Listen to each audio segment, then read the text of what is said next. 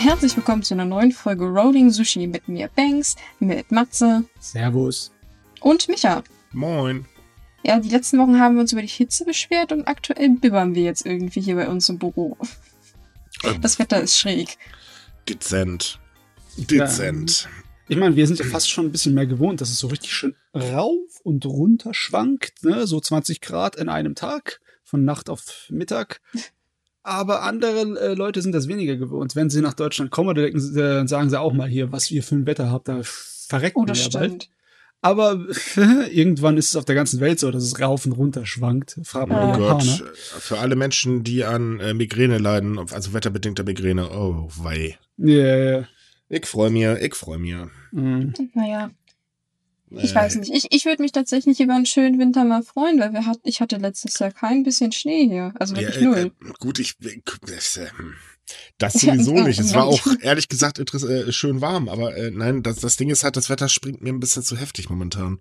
Das ist so von einem Extrem ins nächste Extrem. Das geht mir echt tierisch auf die Nerven. Jetzt, wenn man so einen Zauberwürfel hätte. Ja, ne? Wird's heute warm? Ja.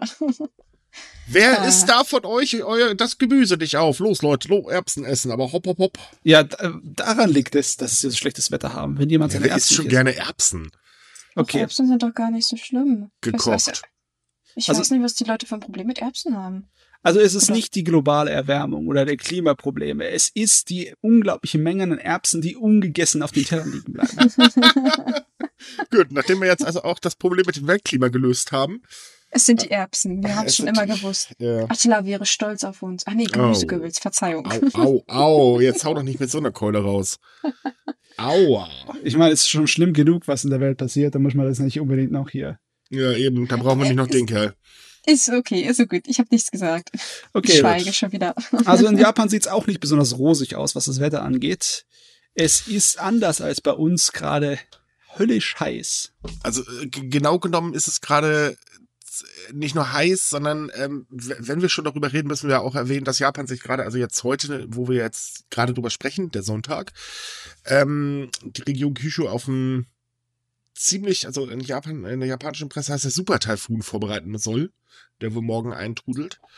Und ähm, bei denen haben sie auch extrem. Auf der einen Seite haben sie halt wirklich Hitze ohne Ende. Selbst im September wurden jetzt mittlerweile schon wieder äh, in einigen Städten äh, teils über 40 Grad gemessen, was ein Rekord für, äh, für den September ist. Das gab es in Japan so noch nicht.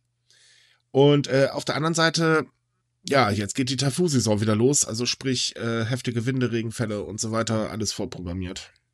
Hm. Es geht sogar so weit, dass jetzt äh, für dieses Wochenende äh, ein Evakuierungsbefehl für über drei Millionen Menschen ausgegeben wurde. Und das ist wirklich viel. Mm, Das, Ja. das Monsunklima in Japan war nie besonders angenehm. Das war, hat einmal seine Probleme mit sich gebracht, aber es war wenigstens leichter zu berechnen. Man Mhm. weiß, wusste ziemlich genau, in welchem Monat was passiert. Aber diesmal ist es ein kleines bisschen arg äh, im Schwanken und Wanken. Ne? Temperaturunterschiede sind teilweise sehr stark. Von Ende der Regensaison ist es dann hier hochgejagt ohne Ende. Und jetzt äh, wird's einfach nicht weg. Naja, und äh, wir hatten ja im also letzten Winter darüber berichtet, äh, dass in Japan eigentlich der Winter irgendwie leicht abhanden kommt. Und das wird dieses Jahr wahrscheinlich noch ein bisschen heftiger werden. Tja, man hätte ja vielleicht ein bisschen früher was für den Umweltschutz tun können, nicht? Äh, naja, wobei die Experten selbst so ein bisschen verwundert sind von gewissen Zahlen, weil äh, zum Beispiel in Tokio gibt's jetzt auch neue Rekordzahlen. Also da war also im August ähm, 137 Menschen an einem Hitzeschlag gestorben. Und das ist der letzte Rekord, der so hoch war. Das war Juli 2010 mit 137 Toten. Und im Vergleich dazu gab es diesen Juli keinen einzigen Toten.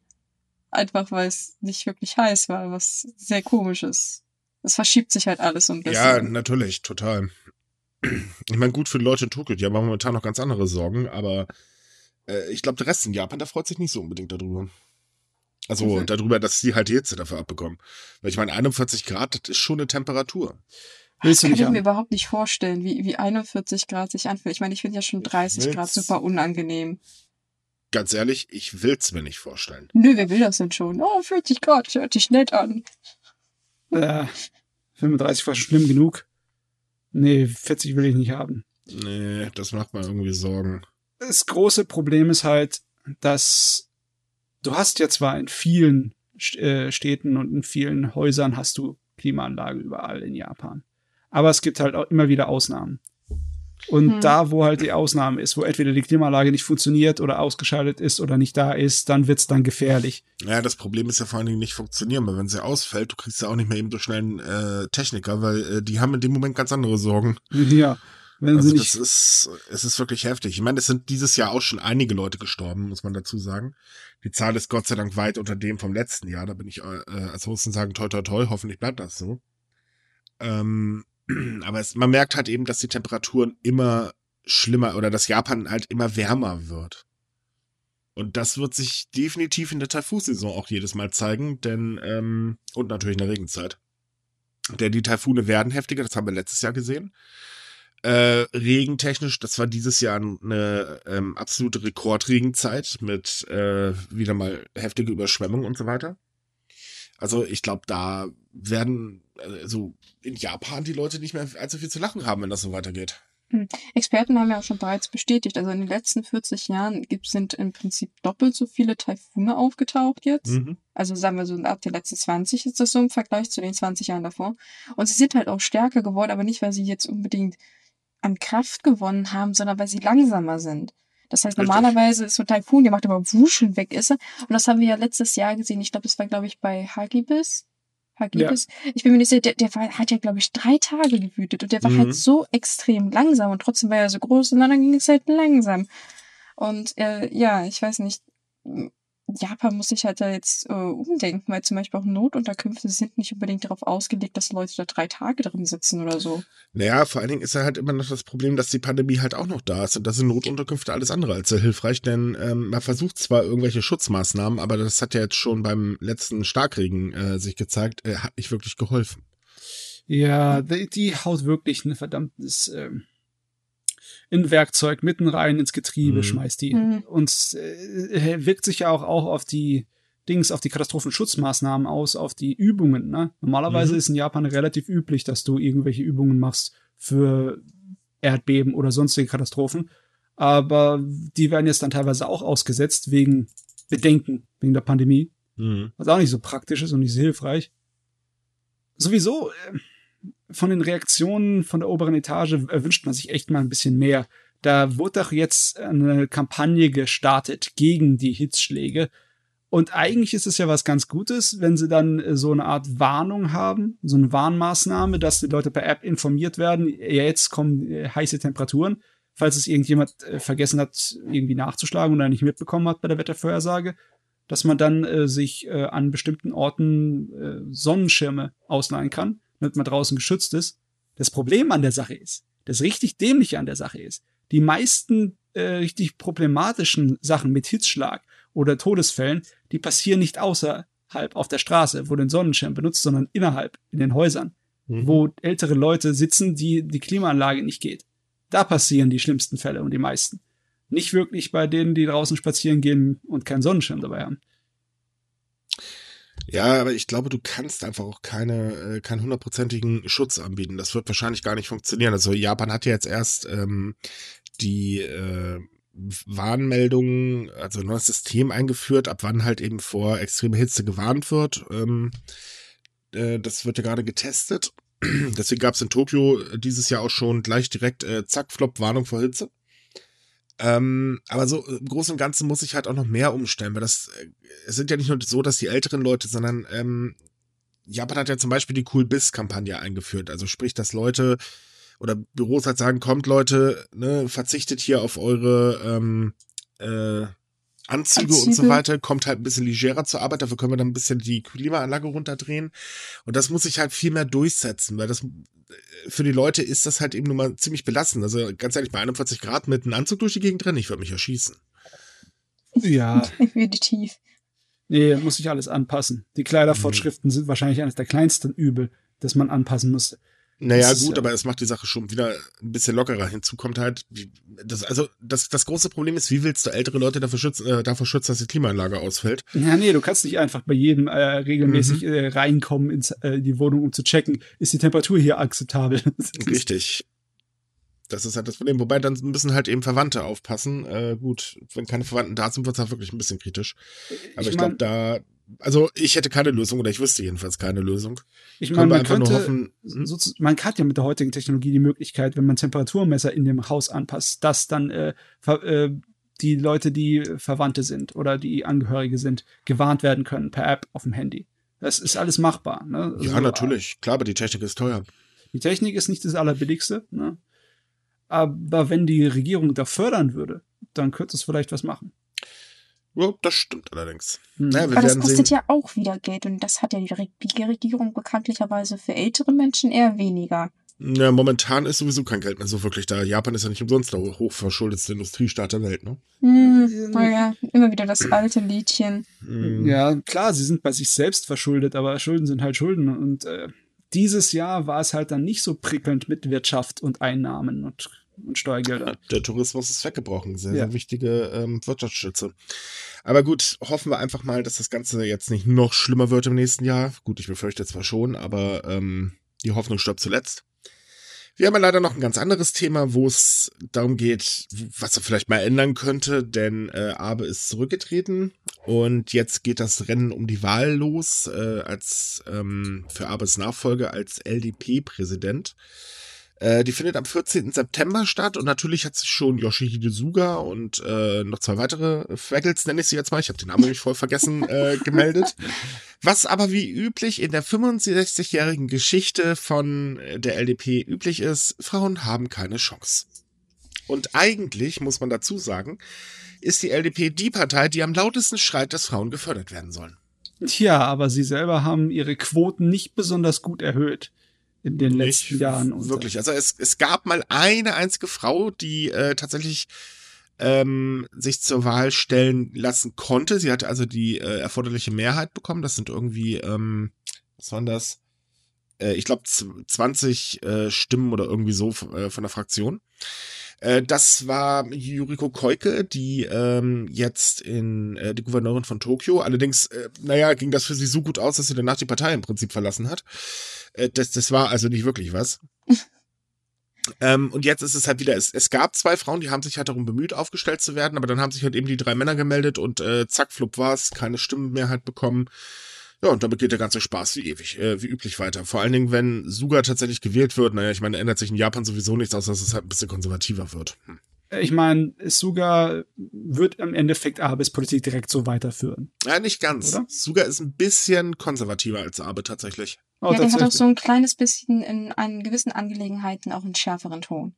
Oh ja. Also oh. Er, er, er neigt dazu, nicht ganz so um den heißen Brei zu reden wie Abe. Also wenn ihm was nicht passt, dann ist er meistens naja, je nachdem, um was es geht, aber er ist eigentlich da ziemlich direkt. Besonders mhm. was Territorialsachen angeht. Also auf Südkorea ist er meines Wissens zum Beispiel nicht gut zu sprechen. Äh, auf China tatsächlich auch nicht. Also er sieht zwar die Wirtschaftskraft, die dahinter steckt, aber äh, territorialtechnisch ist er aus China gar nicht gut zu sprechen. Nein, überhaupt nicht. Und da könnte der Wind um einiges äh, ähm, rauer werden, insbesondere weil Japan ja zum Beispiel äh, auch darüber jetzt nachdenkt, da hatten wir, glaube ich, jetzt vorletztes Mal drüber gesprochen, ähm, dass man Raketenabschüsse auch auf dem Territorium der Gegnerländer äh, ähm, verhindern könnte. Das alleine schärft ja schon den Konflikt noch weiter an.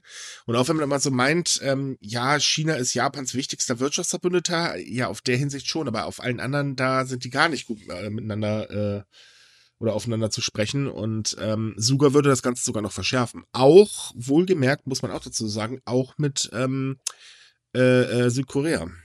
Mhm. Ach ja, da machen sich ja viele sehr, äh, sehr große Sorgen, wer da jetzt eigentlich so die, die Leitung übernehmen wird. Aber um auf das Thema mit den Frauen zurückzukommen, bei der LDP wundert es mich wirklich nicht, weil mm. die sind halt, wie du schon sagtest, die lautesten, die da wegen äh, Frauenquoten und so äh, rumschreien. Aber schon vor ein paar Monaten hat damals, also ich weiß nicht, bei Anfang des Jahres hat die Opposition halt gezeigt, dass die ihre Prozent, äh, Prozente überhaupt nicht erreichen. Also die liegen von allen Parteien, glaube ich, am niedrigsten mit der Frauenquote. Also die Position sieht ein bisschen besser aus, die geben sich auch mehr Mühe, aber Mhm. das wundert mich überhaupt nicht. Allerdings muss man auch tatsächlich sagen, ähm, allgemein ist Japan die Politik so, äh, naja, Frauen, mhm, denn Mhm. ähm, also Frauen machen 51,3 Prozent der Bevölkerung aus, aber der äh, Landtag, der ja nun mal das japanische Volk vertreten soll, ist äh, rein von Männern dominiert und ähm, weniger als 10 Prozent der Landtagsabgeordneten der LDP sind Frauen und äh, Frauen haben auch nur 9,9 Prozent der Sitze in, um, im Unterhaus und 22,9 Prozent der Sitze im Oberhaus. Das ist nicht wirklich viel. Eigentlich, man sollte vielleicht darüber mehr Stunk machen, als es bisher geschehen ist, weil in einer Demokratie müssen ja die Bevölkerung repräsentiert werden. Und wenn äh, die Hälfte der Bevölkerung von 10 Prozent der verdammten Politiker äh, repräsentiert wird, dann ist irgendwas schiefgelaufen. Ja, das Problem ist aber, das wird nicht passieren. Man bekommt manchmal so ein bisschen Eindruck, als wären die Japaner allgemein so Politik, naja, hm, ne, macht sich schon von selbst, ab und zu müssen wir mal an die Urne. Gut, der Wind für Abe ist der letzte Zeit ein bisschen schärfer geworden, aber ähm, naja, es, es hat auch noch nicht gereicht, um jetzt wirklich äh, mal einen Sturm loszubrechen.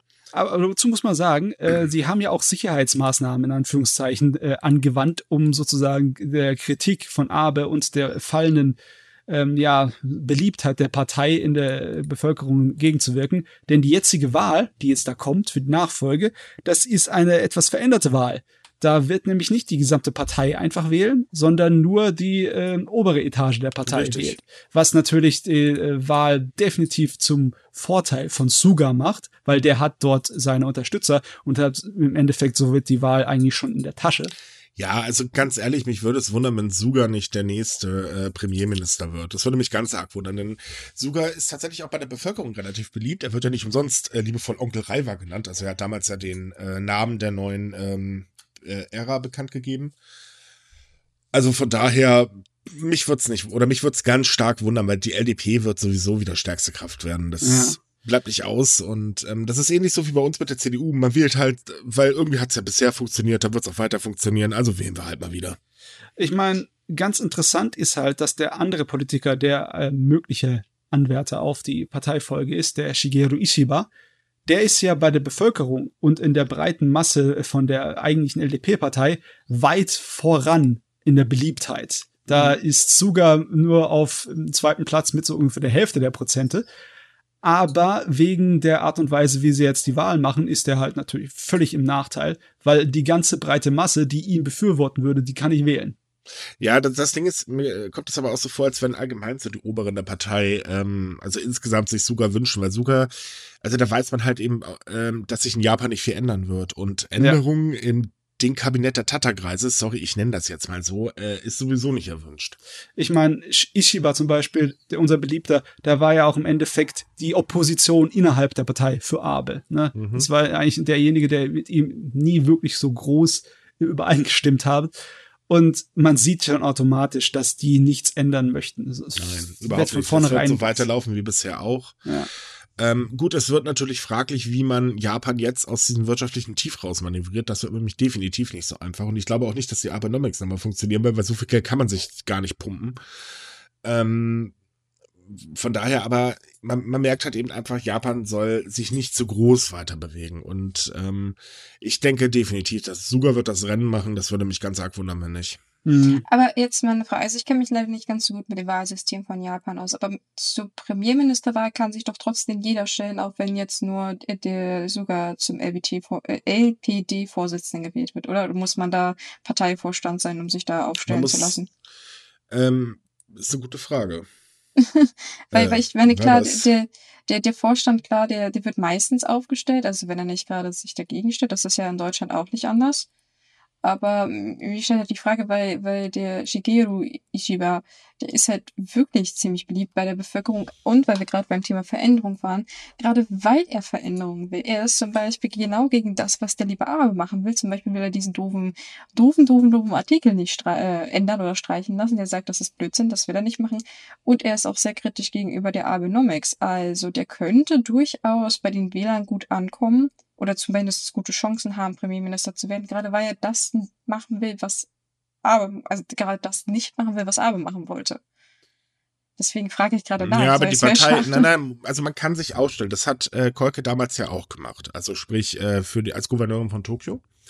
Ähm, sie hatte halt eben null Unterstützung von der Partei und äh, das macht die Sache schwierig. Es gilt allgemein äh, so, dass Kolke die Wahl gewonnen hat. Ist ein absolutes Wunder gewesen.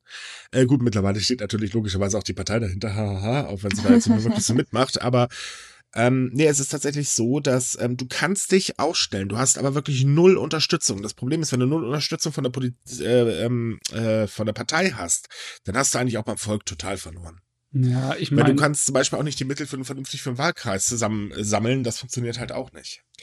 Suga mhm. hat halt die Oberetage seiner Partei hinter sich. Die stärken mhm, in den genau. Rücken und er hat halt einfach die Mehrheit an Leuten, die ihn da unterstützen.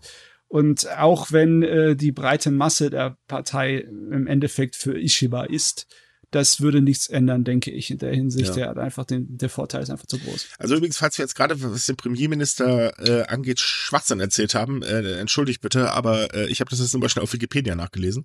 Gut, dass McCoy wusste ich schon vorher, aber äh, den Rest, äh, der steht jetzt so auf Wikipedia. Ich hoffe, das stimmt so. Denn, ähm, ja, naja, so ganz, Politik so, ist nicht ganz einfach. Das kann nicht unbedingt jeder verstehen. Und ich will es auch, glaube ich, gar nicht, weil es mir zu kompliziert ist. Ja. Das ist auch zu doof, was man da alles denn hinterm Rücken rumbasteln kann, damit doch der oder diejenige mm. da ihr Plätzchen kriegt. Es ist, ist, halt, halt schade. Ja. Es ist halt schade zu sehen, dass der mit dem Rückhalt in der Masse und mit den äh, mehr ja, frischeren Ideen gegen die jetzige Richtung der Regierung ähm, im Endeffekt keine Chance hat. Wisst ihr, was mich das erinnert? Äh, kennt ihr zufällig den Manga Sanctuary? Ja. Genau daran erinnert mich das. So volle Kanone. Also da, in dem Manga ging es halt auch darum, dass ähm, ein sehr junger Politiker im Prinzip ähm, das Machtgefüge der japanischen Politik aufbrechen wollte, um eben Reformen einzuführen. Und ähm, äh, im Prinzip ist es genau hier genau die Situation. Es wird halt verbaut mit etwaigen Abänderungen und so weiter und so fort. Und ähm, naja, was, was halt gut fürs Land ist oder was er meint, gut fürs Land zu sein, das äh, kommt halt nicht in Frage. Never change a running system und fertig. Ja. Und die Bonzen bleiben trotzdem da, wo sie sind. Das Ergebnis mhm. ist sozusagen einfach zu verstehen. Für mhm. uns als Berichterstatter über Japan wird sich nicht allzu viel in der Politikrichtung ändern. Schade, wäre es eigentlich mal interessant, darüber zu schreiben. Ja, wäre es Abwechslung. Aber wir nee. sollten vielleicht niemals nie sagen, wer weiß. Äh, Japan hat schon in der Vergangenheit gezeigt, dass es durchaus zu Überraschungen kommt. Ich meine, der aktuelle Umweltminister, das junge Ding, das war auch eine ziemliche Überraschung. Also da hat viele nicht mitgerechnet, dass ja, er den in sein Kabinett lässt. Also, er wurde hm. ja auch sofort äh, blockiert, das muss man ja auch mal ganz ehrlich sagen. Aber er hat bis jetzt nicht aufgegeben. Er versucht sich ja immer noch gut durchzusetzen. Klappt zwar nur so mehr, mittelmäßig, aber er versucht. Mm, mittelmäßig ist aber noch gut ausgedrückt. Also wo der nicht schon alles blockiert wurde. Aber naja, ich meine, so ist es. Kommen wir zum anderen Thema. Ich glaube, wir haben heute genug Politik. Kommen wir zur Wirtschaftspolitik. ähm, äh, nein, also es ist ja so. Es gibt in Japan schon seit längerem einen Streit um die Öffnungszeiten der Convenience Stores, denn die ähm, äh, groß, also die die Konzerne wie 7-Eleven und äh, Family, Family Mart und wer es da nicht alles gibt, ich glaube Lawson noch, mhm. die schreiben grundsätzlich ihren Franchise-Nehmern vor, so passt mal auf, Freunde, ihr habt gefälligst 24-7 offen. Punkt. Und dann gibt's dann noch so Kleinigkeiten wie, ihr habt euch das da ins Warenlager zu legen oder da kommen halt eben solche Leute von der Konzernzentrale vorbei und bestellen mal eben das Lager voll. Ähm, das Problem ist aber, in Japan gibt es nochmal einen kräftigen Arbeitskräftemangel und äh, naja, man findet halt verdammt schlecht Leute, die nachts arbeiten wollen. Das ist nicht unbedingt gerade das Schönste äh, der Gefühle. Und so toll ist die Bezahlung Convenience Store auch nicht. Deswegen gab's halt immer wieder Streit. Ähm, es gab so zaghafte Versuche in der letzten Zeit der, ähm, äh, der, der äh, Konzerne, dass ja gesagt haben, okay, komm, wir kommen euch ein bisschen entgegen, aber das war halt, naja, hm, naja, bei einigen Konzernen hat es auch besser mit dem Entgegenkommen funktioniert, wie bei anderen. Ja, vor allem 7-Eleven ist steil für Oscar. Ja, bei denen funktioniert das überhaupt Aber nicht. jetzt reicht's halt komplett. Und jetzt hat die Kommission zum fairen Handel, also die JFTC, gesagt, so Freunde, jetzt ist Schluss mit den ganzen Krams, denn eure, ähm, äh, der Zwang, diese, diese Geschäfte rund um die Uhr geöffnet lassen zu müssen, ist eventuell ein Verstoß gegen das Gesetz gegen private Monopolisierung. Und ja, das soll was heißen. Weil wenn die sich einmischen, äh, dann hat das schon was zu sagen. Ja, das ist jetzt nicht nur einfach nur einmischen im Sinne von wegen kurz mal auf die Finger hauen oder äh, ermahnen oder anweisen, das besser zu machen. Nee, die wollen tatsächlich auch äh, sozusagen einen Bericht haben sie darüber verfasst und sie wollen äh, sozusagen ihre Gesetzgrundlage neu umwandeln und für das nächste Jahr neu schreiben. Also das, äh, die Art und Weise, wie sie damit umgeht mit den Richtlinien. Mhm. Und ja, äh, das heißt, da wird jetzt wohl oder übel Bewegung reinkommen. Da können sie nicht mehr sich auf ihren Lorbeeren ausrufen. Ja, das, das Ding ist nicht nur wohl oder übel, es muss Bewegung reinkommen, denn ähm, die JFTC fordert tatsächlich bis November, ähm, dass ihnen ein Bericht vor oder Berichte vorgelegt werden, äh, wo sie halt hervorgeht, okay, wir haben es überprüft, was genau da los ist, wo wir verbessern können und so weiter. Und ähm, die äh, wollen dann halt auch bis Frühjahr 21 ihre Richtlinien für den äh, Betrieb als Franchise-Unternehmen ähm, überarbeiten. Heißt mhm. also, da ist jetzt Schluss mit, schlicht und ergreifend, weil es ist immer leider Fakt, äh, wenn keine Arbeitskräfte da sind, dann muss der Betreiber, das, also der, der Franchise-Nehmer direkt halt ran und ähm, die Beschwerden häufen sich halt hinsichtlich dessen, dass äh, sich da Leute zu Wort melden, die sagen, ja, super, ich arbeite jetzt hier seit Monaten durch, habe keinen Tag frei, nur weil ich halt offen lassen muss. Und es gab ja nicht umsonst letztes Jahr auch einen Streit, weil einer einfach gesagt hat, so jetzt reicht's, ich mache jetzt einfach zu, ich kann nicht mehr, Ende im Gelände. Und äh, ja, was hat 7-Eleven gemacht? Kündigung. Ich meine, die Belastung ist auch einfach zu hoch. Ja, das natürlich. ist nicht zumutbar, was die Leute dann teilweise machen müssen. Das ist dann sieben Tage die Woche, jeden Tag 16 Stunden, um, um das Geschäft sich zu kümmern. Ja, aber es, es gibt ja noch einen Witz. Im Prinzip braucht man das überall gar nicht, weil es ist sowieso so, dass ich ähm, in gerade Ballungszentren äh, Convenience Stores neben Convenience Stores tummelt. Also alleine in Tokio hast du da manche Plätze, da hast du drei Stück, vor allen Dingen immer die gleichen, also die gleiche Marke. Ja, das ich kenne das noch. überhaupt nichts und der Markt ist sowieso total gesättigt. Ähm, klar, es ist toll, juhu, ich kann auch mal nachts einkaufen, ganz ehrlich, dann geht's zur Tanke. naja, gut, das gibt's, glaube ich, in, ich weiß nicht, wie, wie verbreitet solche Spätis bei Tanken sind in Japan. Aber ja, du hast schon recht, diese, diese, diese schiere Menge ist, die ist einfach absurd. Also es gibt wirklich, wie du meintest, Ecken in Tokio oder auch in anderen Großstädten, da, da kannst du dich im Kreis drehen und egal, wo du hinguckst, du hast immer ein Kombini vor der Nase. Ja, aber du, du siehst halt immer die gleiche Firma und das ist so dämlich. Ja. Das heißt, du drehst dich im Kreis und siehst dann äh, an jeder Ecke ein 7-Eleven. Was soll denn das? das ist, das, ist das Krasse ist, in der Großstadt ist es so, aber auch auf dem Lande in Anführungszeichen ist es teilweise so. Ähm, da in der Mie-Präfektur, wo ich war, das war nur eine, was 150, 200.000 Einwohnerstadt, aber das war keine wie, wie äh, Heidelberg, sondern die war sehr lang gezogen an einer langen Industrieautobahn entlang. Mhm. Und da gab es einige Vorstädte, die waren halt nicht so groß. Das ist vielleicht 3000 Einwohner oder 5000. Aber selbst dort hast du auf einer Straße in, innerhalb von 500 Metern hast du drei 24-Stunden-Supermärkte. Einmal 7-Eleven, einmal Lawson, einmal Dings, äh, wie heißt er nochmal? Family Mart. Family Mart, genau. Selbst dort kannst du mit weniger als fünf Minuten laufen alle drei absuchen. Das ist so ein ah. Blödsinn, weil ja. warum? Das, das ist total, totaler Quatsch eigentlich. Ich kann mir das eigentlich auch nicht erklären, weil ich meine, das, das muss sich ja auch nicht rendieren. Ich meine, die, äh, klar, wenn es jetzt Konkurrent, Konkurriererläden sind, dann macht es vielleicht in irgendeiner Art und Weise Sinn. Ich meine, wir haben ja auch durchaus hier in Deutschland den Fall, dass da, weiß ich nicht, Edeka neben Aldi steht oder so. Aber dreimal derselbe Laden, ich meine, was, was denkt man sich dabei? Da muss doch irgendwie ein Plan dahinter stehen. Naja, also es ist natürlich so, es sind ja Franchise-Unternehmen meistens jedenfalls. Und ähm, da bewirbt sich halt jemand, der kriegt das dann und äh, fertig. Es gibt halt eben keinen Gebietsschutz, wie jetzt zum Beispiel, äh, ich, wenn ich mich nicht irre, hat McDonalds ein. Ähm, da darf halt im Umkreis von keiner mehr aufgemacht werden. Ähm, und der fällt halt eben bei dem äh, komplett weg.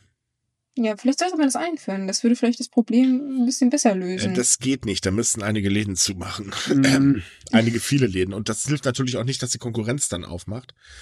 Ähm, ich meine, wenn die sich vom Warenangebot so dermaßen unterscheiden würden, könnte ich das ja auch noch verstehen, aber das tun sie ja nicht. Mhm. Ja, das ist auch das Problem, weil das Warenangebot wird ja teilweise dann von der Zentrale stark vorgegeben, mhm. was ja auch sehr große Belastung ist für die Franchises. Ne? Ja, vor allem, weil, ähm, tja, wenn ihr was nicht verkauft habt, Pech gehabt, die Entsorgung zahlt ihr. Ja, so im Sinne von wegen, wir bestimmen, was ihr verkauft, aber wenn es nicht verkauft wird, müsst ihr dafür bezahlen. Ähm, Halleluja. Äh, also die, die Franchise-Nehmer werden schon ganz gut ausgebeutet und ähm, es ist gut, dass sich da jetzt endlich mal jemand einmischt. Das wird auch wirklich mal Zeit, denn Kritik gibt's jetzt, weiß Gott, schon seit längerem. Hoffen wir mal, dass sich da endlich was ändert. Es wäre wünschenswert für alle Beteiligten.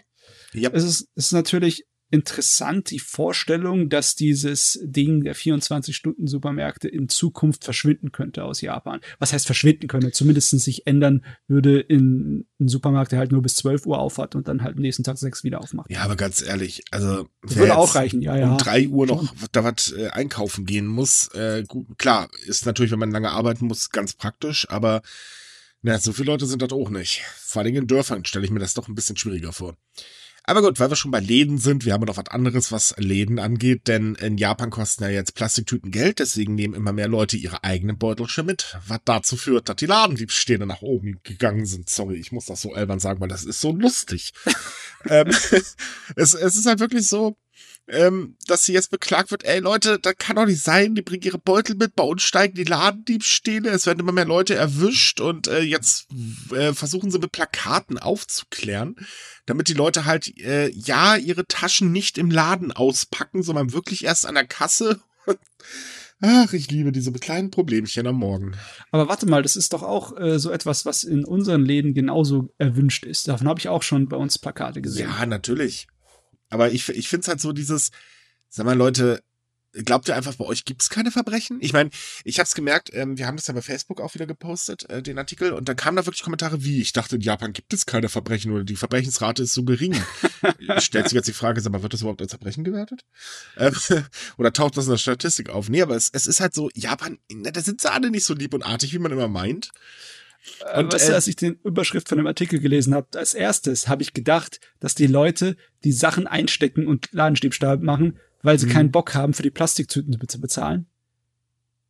Das ist natürlich nicht wahr, aber die Nein, Vorstellung war lustig. Richtig. Naja, ich meine, hat halt was. Also ganz groß äh, ist es jetzt geworden, weil am 10. August ein Mann in, äh, na, den Namen kann ich jetzt nicht aussprechen, äh, jedenfalls in, der Präfek in einem Laden in der Präfektur Hyogo, ähm, wegen des Diebstahls von Instant-Nudeln verhaftet wurde, weil er sie halt in seine eigene Tasche gesteckt hat. Ich stelle mir halt immer noch die Frage, ähm, ist das dann für so einen Fall von, naja, ich steck's halt rein an der Kasse wieder raus, aber vorher springt mir schon der Verkäufer äh, äh ins Gesicht im Prinzip. Ähm, äh, es, ich, ich finde es einfach kurios, weil, ja Leute, es gibt Ladendiebstähle, kaum zu glauben. Und nein, es wird nicht daran liegen, dass die Leute ihre eigenen Taschen mitbringen. Ladendiebstahl gab es bestimmt vorher auch schon. Ich finde es ja. trotzdem sehr absurd. Ich meine, äh, Mats meinte ja, bei, bei dir gibt es solche Schilder auch in den Läden, aber wir haben teilweise auch Geschäfte, da kannst du das so in die Taschen packen, da gibt es doch so, so extra so, ach, wie sagt man, so, so, so Haltewagen, wo du praktisch deine mhm. Tasche so einspannen kannst und dann kannst du das selbst reinpacken.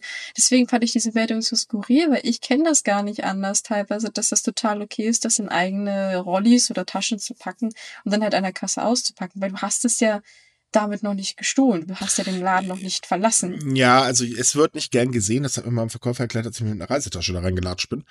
Ähm, ich kann es auch tatsächlich nachvollziehen. Natürlich ist es, also Diebstahl ist ärgerlich, weil das geht ja immerhin direkt äh, ähm, ans Geld des äh, Ladenbetreibers. Ähm, sollte man auch nicht tun. Punkt. Darüber brauchen wir, glaube ich, auch nicht diskutieren.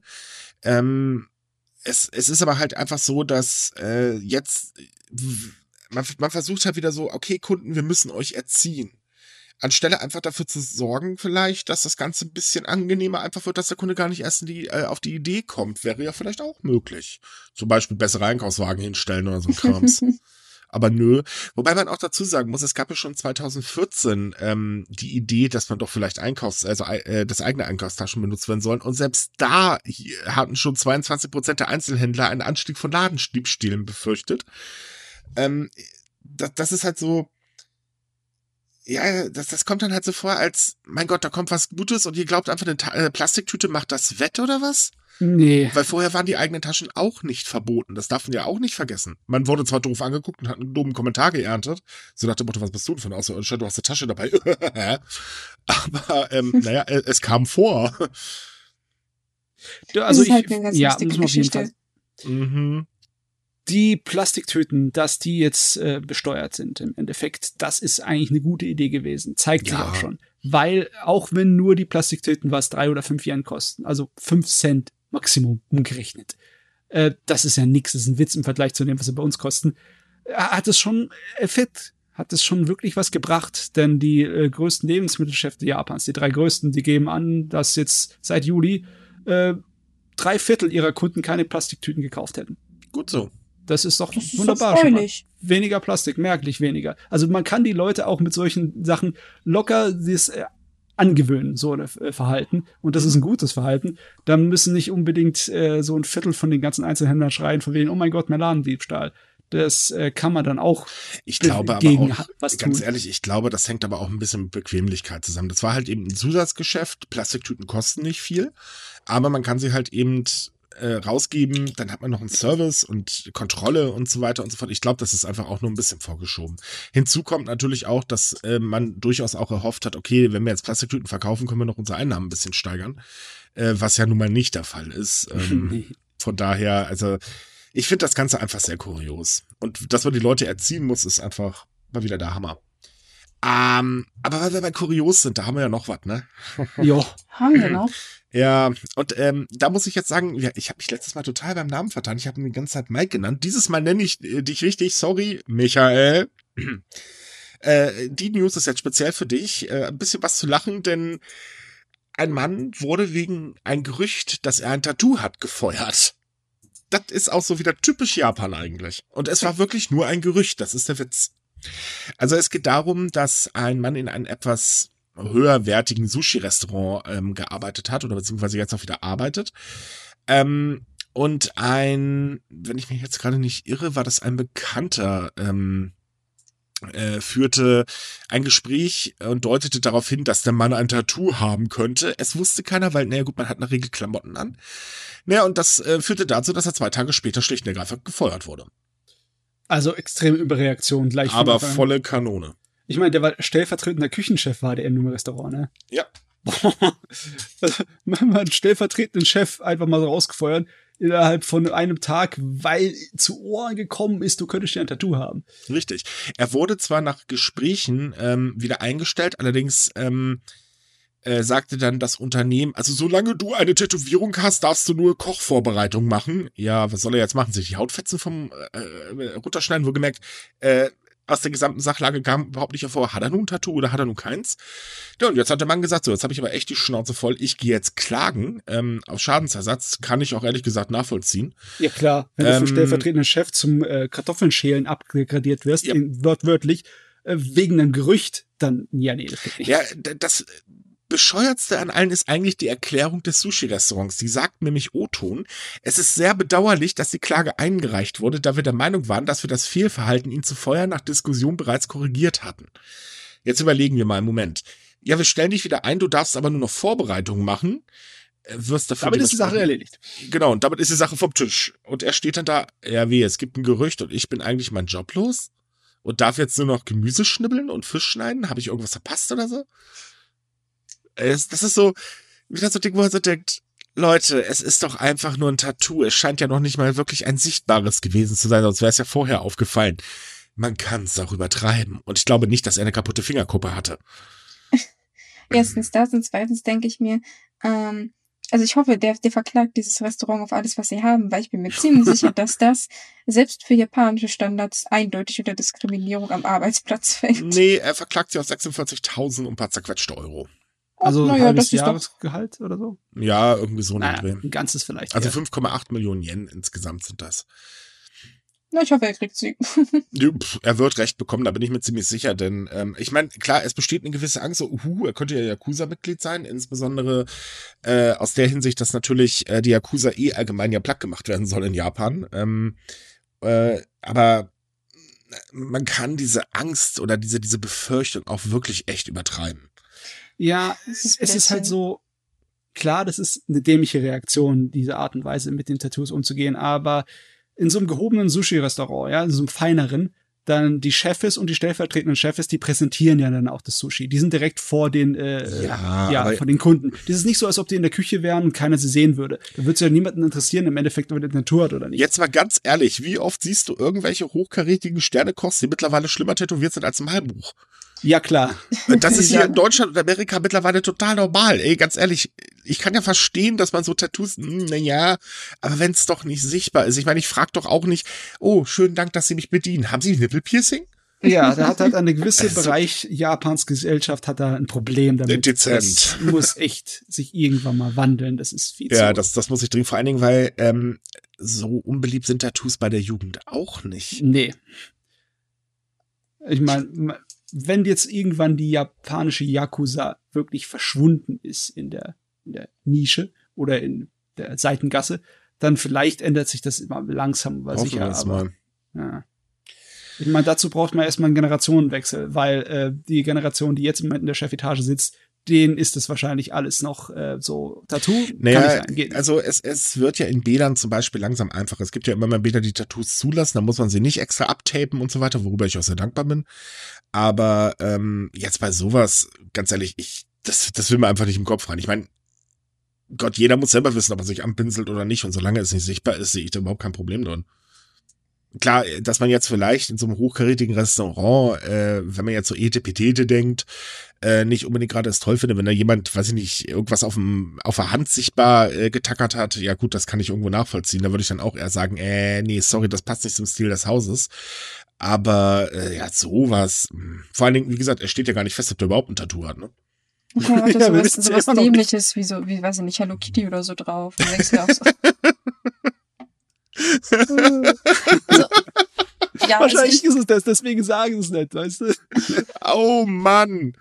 Ja, also ich denke, es wäre nochmal eine, eine andere Sache, wenn es ein fragwürdiges Tattoo wäre. Also auch wenn es, sagen wir mal, nicht sichtbar ist. Ich meine, in Deutschland kann man durchaus, wenn, wenn zum Beispiel online äh, Tattoos zur Schau gestellt werden, die nach unseren Gesetzen nicht akzeptabel sind. Ich möchte da jetzt nicht so detailliert drauf eingehen. Dann weiß ich, dass du als Arbeitsgeber dich äh, die, die Person auch kündigen kannst, weil es rufschädigend ist. Aber ich denke, in Japan gibt es solche Probleme eher weniger. Mir wären zum Beispiel mindestens keine japanischen Tattoos bekannt, Ja, ich, ich wünschte, versteckbar sind und trotzdem kontrovers. Also ich weiß wünschte, ja dass im Rest der Welt auch die Leute etwas öffentlicher, da- also offener mit der Sache umgehen können, auch in Deutschland. Aber das ist halt nicht so. Ne? Wenn du zum Beispiel irgendein Tattoo hast, das in den Gesichtsbereich oder in der Nähe ist und sichtbar ist, dann hast du auch Probleme bei vielen Ja gut, aber das Firmen ist auch eigentlich. nachvollziehbar, weil ganz ehrlich, ähm, dann ist man aber auch selber schuld. Wenn ich mir jetzt meine Visage tätowieren lasse, ähm, dann kann ich halt zum Beispiel nicht mehr im Nobelrestaurant arbeiten. Das passt halt da einfach nicht rein. Das ist auch irgendwo verständlich, weil das muss Ist- halt ein bestimmtes halt Bild abgeben. Ist problematisch in einer globalen Gesellschaft, denn es gibt viele Kulturen, die halt traditionell Tattoos im Gesicht machen, wie zum Beispiel Ja, Maori trotz- oder auch in Japan die Ainu. Ne? Das ist richtig, aber trotz Mhm. allem ist es so, dass mal diese Etepetete-Restaurants, also die Dinger, wo du im Prinzip nichts auf dem Teller hast, aber trotzdem Unsummen bezahlst, Ja. ähm, dass es da halt nun mal ein Klientel ist, wo man sowas nicht unbedingt erwarten würde. Und da, wie gesagt, Ja, das kann ich auch nachvollziehen. Ähm, genauso gibt es auch Tattoos, da frage ich mich auch, wieso zur Teufel macht man das? Also ganz ehrlich, dieser komische Nuttenstempel, der ist ja auch mal totaler Quatsch. Aber es muss halt im Prinzip immer noch jeder für sich wissen. Und ähm, jetzt als Beispiel, äh, ja gut, ich mag diese, naja, Arschgeweihe nicht. ähm, aber ich muss damit ja auch nicht rumrennen, das ist mein großer Vorteil und äh, von daher pf, so, aber trotz allem, wenn jemand ankommt, hey, du hast ein Tattoo, ja, das sieht man aber äh, nicht normalerweise fertig Ende aus. Was soll denn der Schwachsinn? Nee. Ne, und äh, klar, wenn man jetzt natürlich äh, sich ein Hakenkreuz tätowieren lässt, dann gehe ich auch davon aus, okay, der hat auch diese Einstellung, weil ansonsten so blöd kann man nicht sein. Und jetzt kommt man nicht mit Swatka, äh, Swat, Swatka? Swastika. Ah ja, danke. Kommt mir jetzt bitte nicht damit an, weil, äh, sorry, aber das unterscheidet sich schon noch ein bisschen vom äh, Hakenkreuz. Ähm, dann kann ich das durchaus auch nachvollziehen, weil man geht davon aus, er vertritt halt eben die Ideologie. Ähm, aber alles andere, was weiß ich, Delfine etc. bla bla oder was gerade so, ich, ich weiß nicht, was beliebt ist, keine Ahnung. Ähm, so, boom, da ist ein Ärmel drüber, da ist ein T-Shirt drüber, dann ist es halt so, sieht man nicht, fertig Sache aus. Der Kunde wird's eh nicht merken dem ist das sowieso egal, weil der wird bedient und der Rest interessiert ihn doch überhaupt nicht, weil das sind gerade in solchen gehobenen Sachen für den meistens doch nur ja, Bedienstete und fertig. Also genau das, was sie eigentlich auch sind. Und da hat die Firma echt gnadenlos überreagiert. Aber Ja. gut, naja, man steckt nicht drin. Oh ja, das ist ein Problem. Äh, wollen wir noch mal ein bisschen Politik machen? Ja, gerne, gerne. Okay, machen wir noch ein bisschen Politik. Also eigentlich, ja. Ähm, kommen wir mal zu unserer lieben NHK-Partei, aber da würde ich sagen, Banks, übernehmen Sie. Ach, jetzt bin ich wieder dran. Na, sowas aber auch. Hey, du hast den Artikel geschrieben, jetzt darfst du. ja, gut, gut, ich gebe dazu. Also ja, wir, wir, wir erinnern uns, es gibt eine, wo wir halt schon bei Politik vorhin waren, es gibt eine wunderbare Partei, die nennt sich NHK-Partei und die Partei ist tatsächlich wortwörtlich gegen den äh, staatlichen Rundfunk, NHK. Äh, aber viel absurder ist, diese Partei ist dafür bekannt, dass sie regelmäßig für Schlagzeilen sorgt und Festnahmen bei der Polizei. Und ähm, ja, jetzt kam es mal wieder zu einer Festnahme, und zwar bei den stellvertretenden Vorsitzenden der Partei, der einen Mitarbeiter eines Konbinis angegriffen hat. Er soll dem Mann beim Einkaufen um 21 Uhr am Abend gepackt haben, und zwar so doll, dass der Mann mindestens eine Woche medizinische Behandlung benötigt hat. Mann, was hat der da für einen Griff? Ich, ich weiß es auch nicht, aber man muss schon ziemlich doll zupacken. Also zumindestens wir gehen ja davon aus, die haben ja meistens langärmelige Uniformen, ne? Also wenn mhm. ich mich mhm. recht erinnere da musst du schon ordentlich zupacken, bis da überhaupt blaue Flecke sind. Aber jedenfalls, er wurde deswegen festgenommen, äh, befragt und jetzt wurde er auch an die Staatsanwaltschaft übergeben. Und ja, äh, er selbst sagt, ja, ich habe den Mann angefasst, aber es war ja nicht so doll. Also im Prinzip kann man sagen, die NHK-Partei ist dafür da, um das Politbusiness äh, der armen Politredakteure in den japanischen Medien und äh, bei Sumika ein bisschen aufzuheitern. Äh, das machen sie auch wirklich sehr gut, denn äh, wir hatten ja noch nicht vor allzu langer Zeit, dass die NHK, den Chef der Anti-NHK-Partei, äh, Partei Bilks verklagt hat wegen Fehlerzahlung. also ganz ehrlich, diese Partei, das, das ist so, man, man kann sie eigentlich mit der AfD vergleichen. Du, Dumme eine Phrasen, Partei gegen äh, den staatlichen Rundfunk, das musst du erstmal finden in einem anderen Land. Also ich habe da schon nachgegoogelt, eine Anti-Tagesschau-Partei habe ich in Deutschland nicht nein, nein, gefunden. Nein, nein, du kannst sie wirklich mit der AfD vergleichen, weil dumme Sprüche, hohle Phrasen, absolut kein Programm und eigentlich nur ein Thema. Das stimmt. Aber viel lustiger ist eigentlich, weil du meintest, es ist absurd, dass es eine Partei gibt, die gegen den staatlichen Rundfunk ist, ist die Tatsache, dass sie ihre erste Ansprache, also ihre Wahlrede bei NHK gehalten haben. Und ich, das sind ja äh. Live-Aufnahmen und ich frage mich bis heute, wie das ganze Studio geguckt haben muss, als dieser Mann da vorne sitzt und absolut dagegen wettert und sagt, dass NHK das Schlimmste ist, was es gibt. Und dann gab's ja noch, dann haben sie ja noch, was haben sie denn noch vorgeworfen? Ach ja, genau, Vertuschung der Öffentlichkeit, weil es angeblich irgendeinen Sexskandal unter zwei Moderatorinnen gab, äh, zwischen einem Moderator und einer Moderatorin gab und äh, ja, das sind Verschwörungen. Ich glaube, ich, glaub, ich habe äh. bei einem Artikel schreiben noch nie so viel lachen müssen.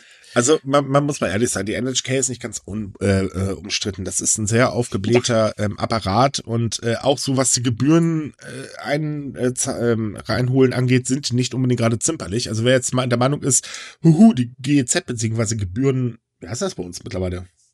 Naja, die, die Gebühren, die wir halt zahlen. GEZ-Gebühren, äh, ja. Nee, das heißt nicht mehr GEZ, das hat doch irgendwie einen anderen Namen. Ach, keine Ahnung. Jedenfalls, ähm, das ist schon wirklich schlimm. Äh, nee, Leute, glaubt mir, in Japan ist es schlimmer. Ja, diese, ähm, diese, diese, diese Eintreiber sind nämlich erstens mhm. nicht direkt von NHK, das sind Leute, die beauftragt werden. Und eigentlich kann man sie regelrecht Söldner nennen, weil die sind auch bereit, ja. deine Haustür einzutreten, wenn sie wissen, dass du da bist, aber nicht zahlen willst. Weißt du, äh, wenn du so in Deutschland mir sagen würdest, es gäbe eine Anti-GEZ-Partei, dann wäre das wahrscheinlich ein kleines bisschen sympathischer von der Idee.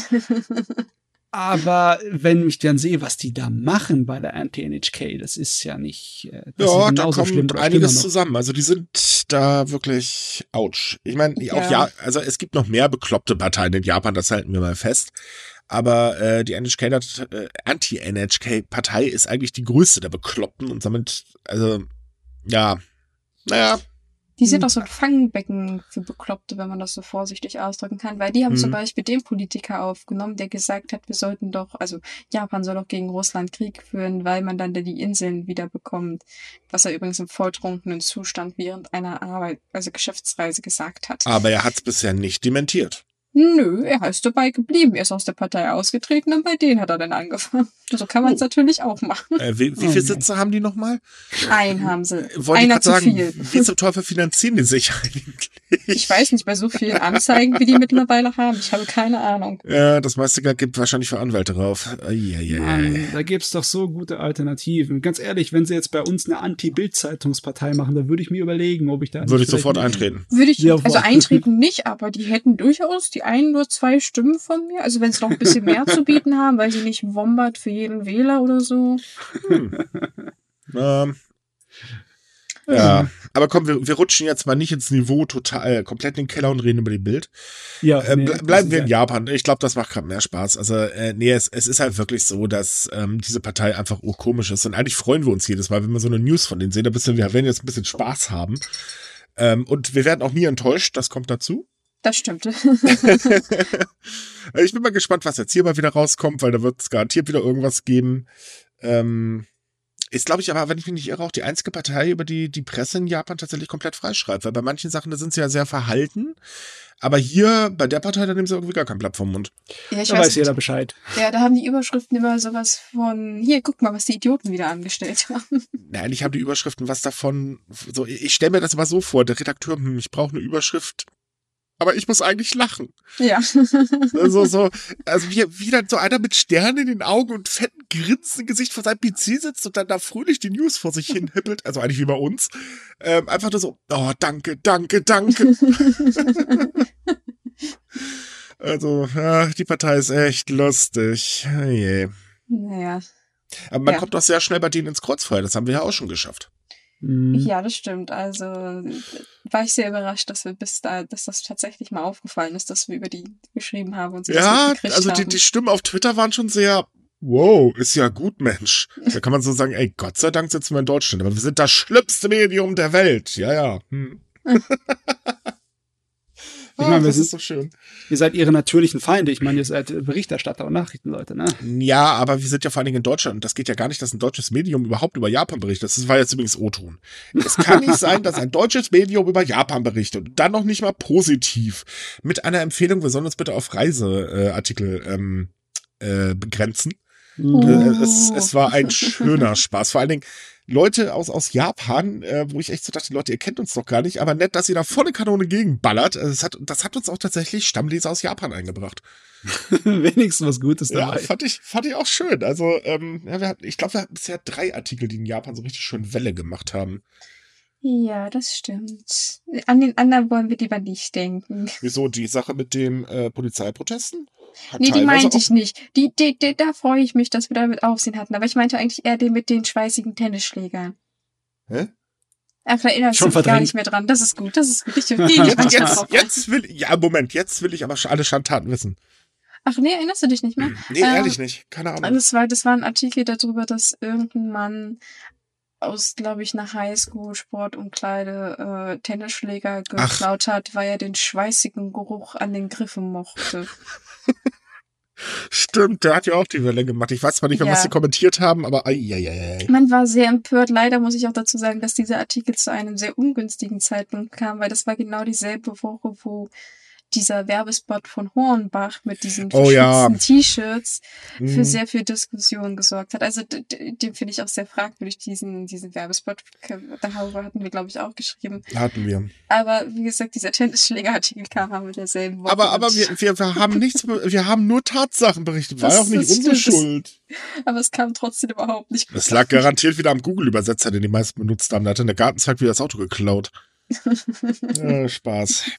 Ja, aber also es, es ist, äh, sag mal, sehr einfach mit diversen kleinen äh, Tricks äh, in Japan sehr aufzufallen. Ähm, durchaus, durchaus. Manchmal frage ich mich, ob das so eine gute Idee ist, nach Japan zu reisen und sagen, ich komme von Sumikai. da ist das Arschloch, schnappt ihn euch.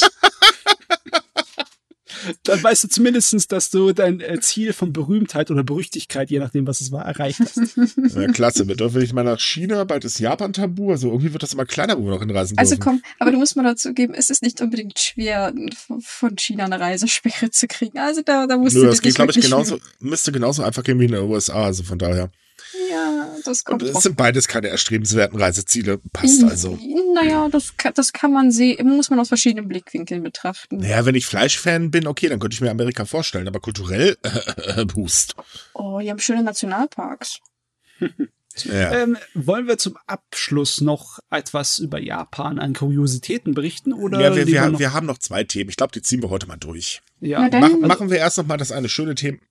Nee, wir machen erst das eklige Thema und dann das andere. Denn äh, wir haben natürlich auch noch ein Corona-Update für euch. Wuhu. Juhu, na dann ja. mal raus. Ja, so eklig ist es da gar nicht. Also zumindest am nee, es geht eigentlich, Dritte. ne?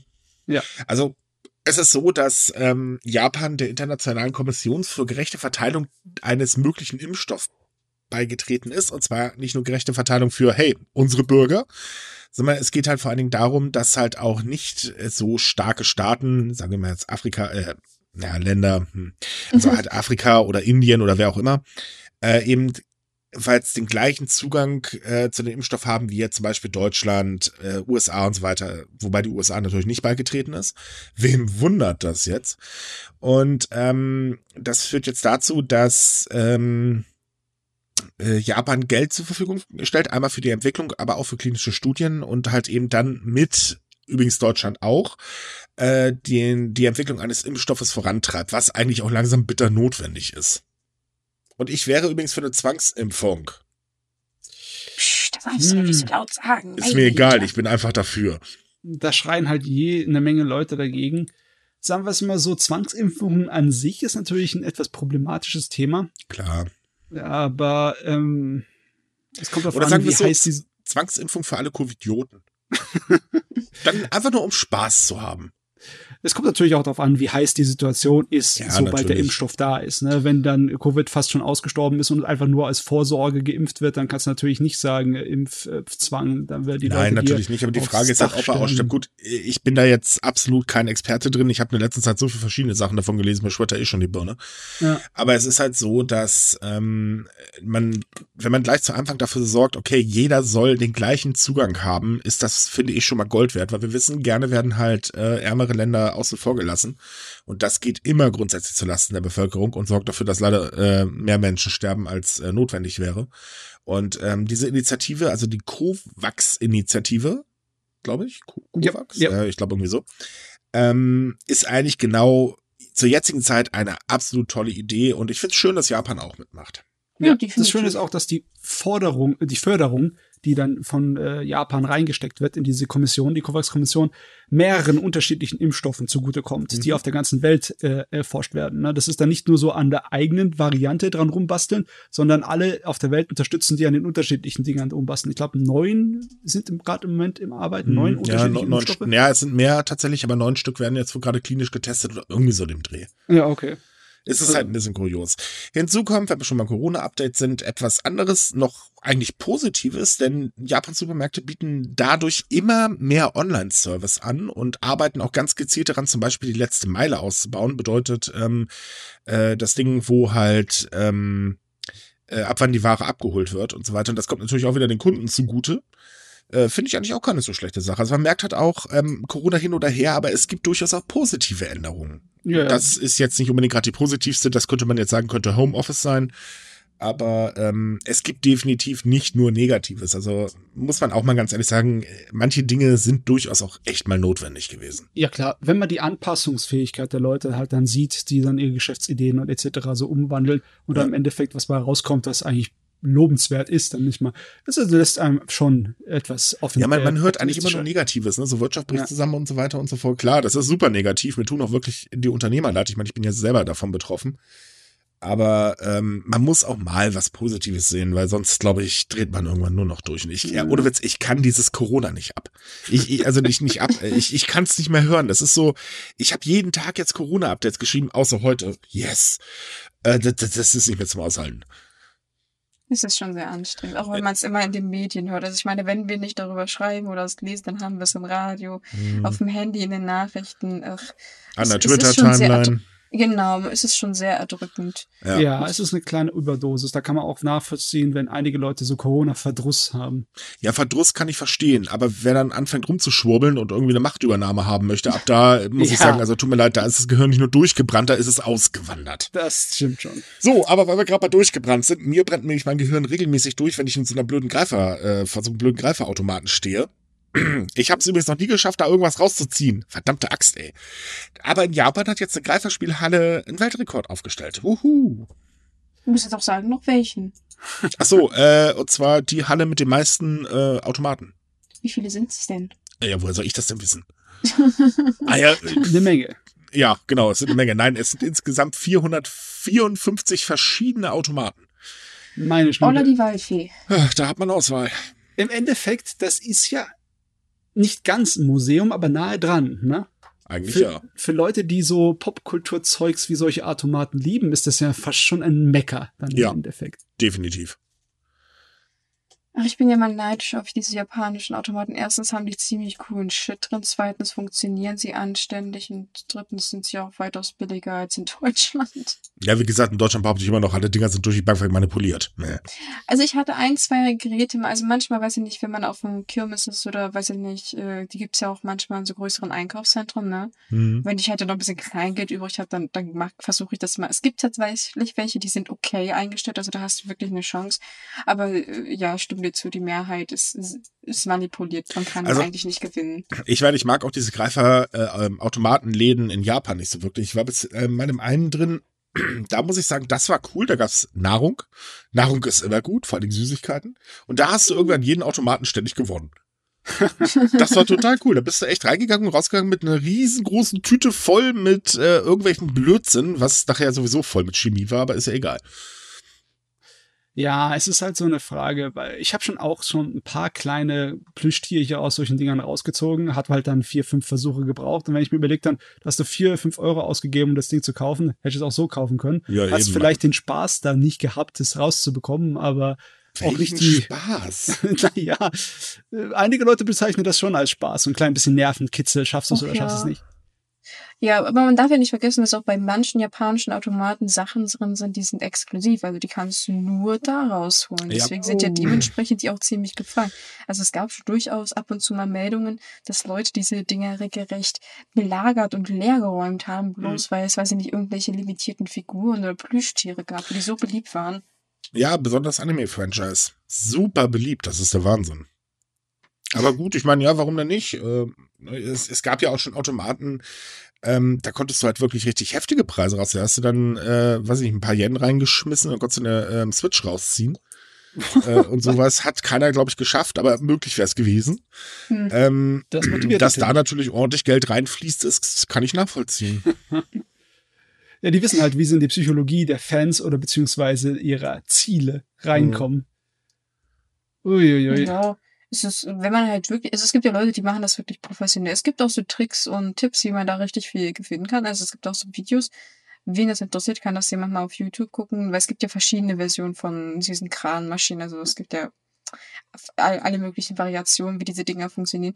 Und wenn man wirklich so ein bisschen, bisschen was von Physik versteht und wie diese Dinger funktionieren, dann kann man wirklich ziemlich schnell gewinnen. Also klar, die Vollprofis brauchen auch manchmal ein, zwei Versuche, aber es ist trotzdem noch billiger als das, was, also, was man so kaufen würde. Wohlgemerkt, wenn man nicht in Deutschland so ein Automat dran sitzt. Wenn man nicht in Deutschland ist, das betone ich gerne.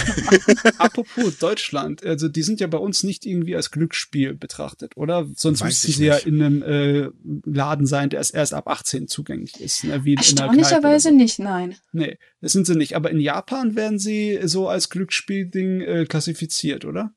Nein, auch nicht. Tatsächlich ist nein, nein, in Tokio das nicht. Dass also, als Glücksspiele, äh, Glücksspiel Uff, Das weiß ich gar nicht. Nein, es, es wird tatsächlich nicht als Glücksspiel klassifiziert, ähm, sondern einfach nur als normales Freizeitvergnügen, weil es ja kein direktes Glücksspiel ist, sondern du brauchst Geschick. Bei, ähm, da ist entscheidet nicht nur das reine Glück, aber es wird höllisch aufgepasst, dass die Dinger nicht manipuliert werden. Oh, das stimmt. Da hatten wir auch schon mal ähm, eine Meldung, dass äh, die Betreiber von, glaube ich, zwei Spielhallen, also Spielhallen im Sinne von diesen Kranmaschinen und so, dass die festgenommen wurden, weil mhm. die unter der Hand diese Dinger manipuliert haben. Also die haben sie tatsächlich so eingestellt gehabt, dass du nicht gewinnen konntest. Und das ist irgendwann mal aufgefallen, so glaube ich nach ein paar Monaten und die haben richtig Ärger da gekriegt. Das war genau. nicht okay. Also die passen da wirklich Hölle auf. Äh, hier in Deutschland denke ich mal, werden die Dinger wahrscheinlich mal geeicht und dann ist wieder Ruhe im Kabuff äh, wenn der nächste Mal jemand vom Eichamt dasteht, dann wird halt wieder der Schalter gedrückt, dass die Teile funktionieren. Ähm, aber mehr wahrscheinlich auch nicht. Aber nee, es ist definitiv kein Glücksspiel. Das, das wäre ja genauso, als wenn du sagen würdest, zum Beispiel Büchsen werfen auf dem Killen ist das Glücksspiel oder so. Es ist mhm. halt Geschicklichkeit. Also da kannst du leider nicht. Das ist kein Glücksspiel, weil es kommt ja auf die Fähigkeiten an. In dem Falle. Es war komisch, aber ja. Mann, bin ich schlecht. ähm, das hast du jetzt gesagt. Ja, das weiß ich, aber es stimmt ja leider auch. Aber gut, ich gehe auch nicht mehr auf eine Kirmes, weil, äh, nee, ist, ist doof. Verliere ich nur zu viel Geld. Macht keinen Spaß. also die meisten Sachen, die man da gewinnen kann, sind die aus China. Hm, toll. Das stimmt. Wie gesagt, deswegen finde ich es immer so traurig. Wenn, es irgendwie mal gute Sachen sind, dann hast du keine Chance, die zu gewinnen. Also, es ist eigentlich schade, dass so, so manche Dinge, die wirklich interessant wären, hier in Deutschland partout nicht Fuß fassen. Wie zum Beispiel so Automaten mit interessanten Inhalten. Ja, ich, ich fahre ja total auf Gacha-Automaten ab. Da gibt's glaube ich, kaum noch solche richtig coolen Sachen in Deutschland. Also wisst ihr, was ich meine? Diese, diese, diese Kugelautomaten. Ja, ja, ja aber klar. bei uns kriegst du doch nur Kaugummi, oder? Kaugummi ja, und äh, Plastikringe. Ja, bei mir gab es mal in, in, der Nähe eine Zeit lang so Sachen von äh, so Anhänger, Schlüsselanhänger und äh, die S-Stifte von Super Mario. Die waren ziemlich cool. Aber gibt's auch nicht mehr. Äh, was mich very sad macht. Ja gut, in Japan übertreiben sie es ja mit den Gacha. Da kriegst du ja teilweise für so Spiele wie, ähm, also so Automaten-Games wie Dragon Ball zum Beispiel, kannst du dann, äh, steht ein Gacha-Automat daneben und dann kannst du da halt extra äh, Attacken und so weiter äh, dir rausziehen. Das finde ich auch schon ziemlich extrem, wenn ich ehrlich bin. Ist aber ein gutes Geschäftsmodell. Ja, na gut, ich, ich wollte gerade sagen, wenn die Nachfrage besteht, warum nicht, ne? Ja, die Kunden kaufen, was sie wollen. So, aber, liebe Leute, wir sind durch für heute. Genug Quatsch geredet. Uhu. Äh, ja, genau. Wir hatten heute aber wirklich kuriose Themen. Man könnte es fast eine positive Folge nennen, ne? Uh. Aber nur fast. Ja, wir, wir arbeiten immer noch dran. Gut, liebe Leute, wir wünschen euch eine schöne Woche. Bleibt gesund. Ich hoffe, es wird nicht noch kälter. Und wenn ja, dann bitte richtig Frost. Habt Spaß, äh, hört unser Podcast, geht auf subika.com, da könnt ihr ordentlich News lesen. Wenn ihr auf Facebook seid, schaut in unserer Japan-Gruppe vorbei. Sehr zu empfehlen, falls ihr mit anderen Japan-Fans quatschen wollt. Und tja, ansonsten, tschüss. Tschüss. Tschüss.